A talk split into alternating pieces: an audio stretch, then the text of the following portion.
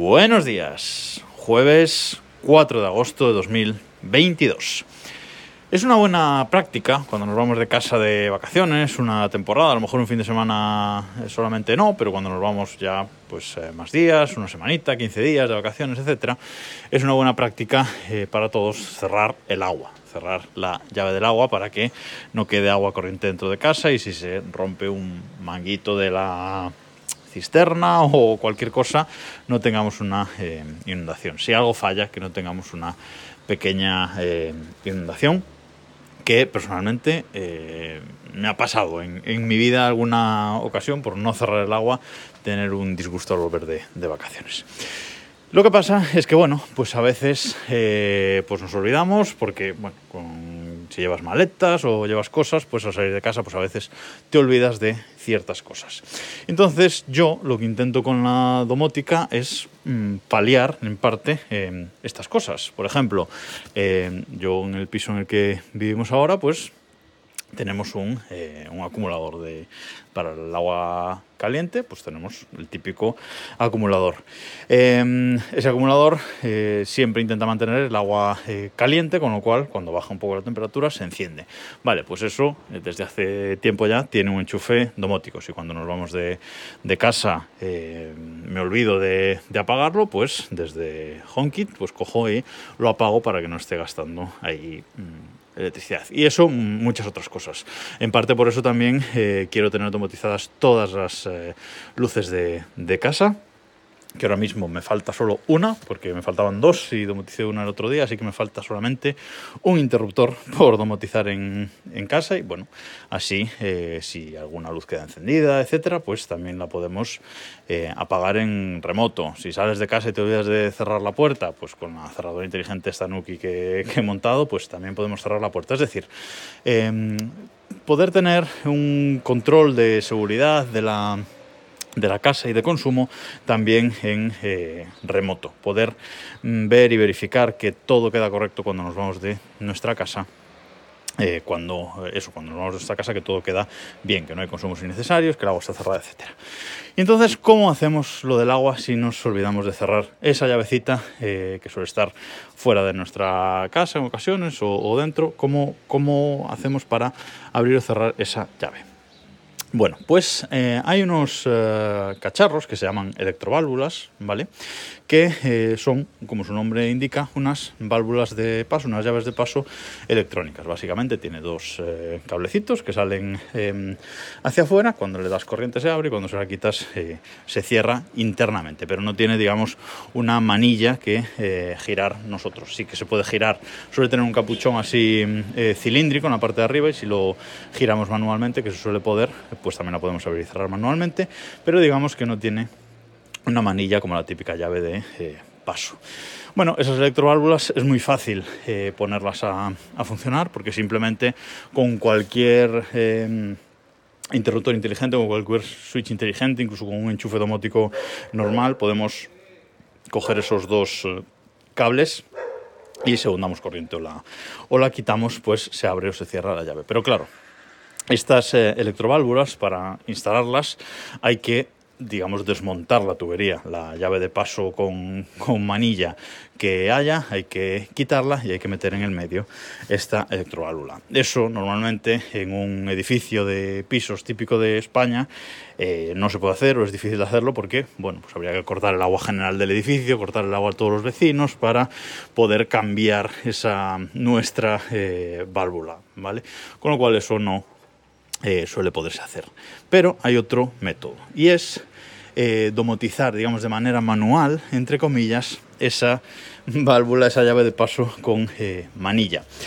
Hay en AliExpress, bueno, y ahora también en, Amazon, unos cacharros que son así como un cubo negro, tiene una pinta de, un cubo negro, del que sale pues un, una pequeña eh, plaquita con dos pivotitos hacia abajo. Os voy a dejar la imagen de todo esto que voy a hablar en las notas del episodio para que vayáis a ver exactamente de lo, de lo que hablo. Pero es un cacharro así bastante grande, pues un cubo de unos eh, 4 centímetros de lado, más o menos, un cubo negro en el que por abajo, como digo, le sale una plaquita que gira 90 grados. Una plaquita que gira hacia un lado y otro.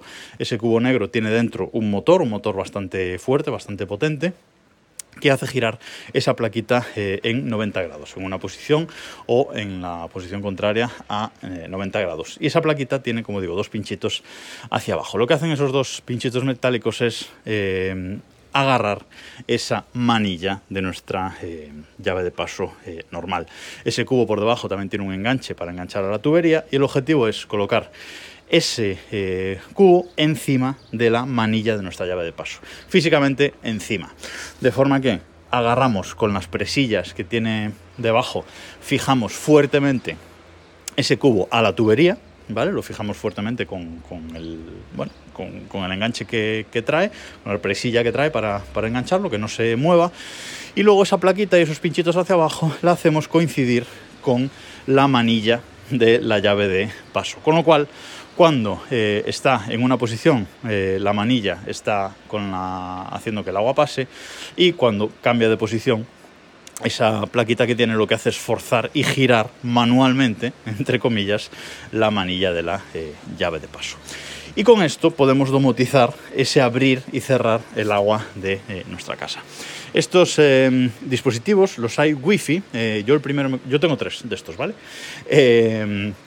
Eh, el primero que me compré era Wi-Fi, eh, era de, tuya, lo flasé con Tasmota, pero luego para la parte de configuración, como no es un elemento muy estándar, tuve muchos problemas para configurarlo de forma que dándole a un botón en HomeKit, eh, abriera el agua y activando ese interruptor en HomeKit, el agua estuviera abierta y desactivando el agua estuviera cerrada. Tuve muchos problemas, pero bueno, al final lo hice funcionar. Pero los siguientes dos que me compré fueron Zigbee 3.0. Y este es el motivo de que tuviera que cambiar el pincho Zigbee, que os conté hace unas semanas, que tuviera que cambiar mi pincho Zigbee, que no era 3.0, era precisamente por poner estos eh, dispositivos. Me compré dos llaves de, estas, eh, Zigbee 3.0, y es muy sencillo realmente hacerlas funcionar, compatibles con Zigbee 2 MQTT, las enlazas eh, y lo que lo que expone a, Zigbee, lo que expone a MQTT es eh, básicamente un on-off. Es como si fuera un eh, interruptor, muy fácil de implementar en Homebridge y, que lo exporte a, a, HomeKit. Es directamente un interruptor. Además, estas cajitas eh, negras tienen justo encima un botón, un botón rojo normalmente, y nada, simplemente dándole al, botón se abre y dándole otra vez al, botón se cierra la eh, manilla. Y esto es exactamente igual, como digo, en, en. En HomeKit aparecería, lo implementaríamos como un interruptor. Si el interruptor está encendido, el agua está abierta, y si el interruptor está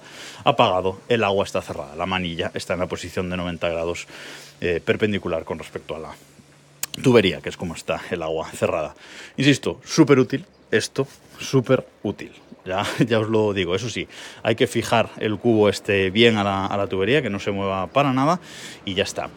Em, esto funciona eh, enchufado a la corriente, ¿vale? Lleva un transformador, el típico eh, transformador de, corriente, eh, lo tenemos que enchufar en, un enchufe para darle corriente porque digo, es un motor bastante potente, necesita eh, electricidad y ya está. Además, estos cacharros, los que son Zigbee, funcionan como router de la red Zigbee, ¿vale? Precisamente porque van enchufados a la corriente. Os voy a dejar un enlace de, de AliExpress en, en las notas de este episodio donde yo he comprado los Zigbee. El wifi no os lo recomiendo, además ahora como sabéis, eh, todos los cacharros wifi de tuya llevan un chip eh, propietario que está siendo bastante difícil de flashear con Tasmota o con otros firmwares alternativos, así que ese no os lo voy a dejar, pero sí os voy a dejar el Zigbee que yo he comprado, que es, como digo, compatible con Zigbee 2 MQTT y muy fácil de eh, implementar. Y nada más por hoy, nos escuchamos en un rato, en el segundo capítulo de Juegos Domótico de hoy.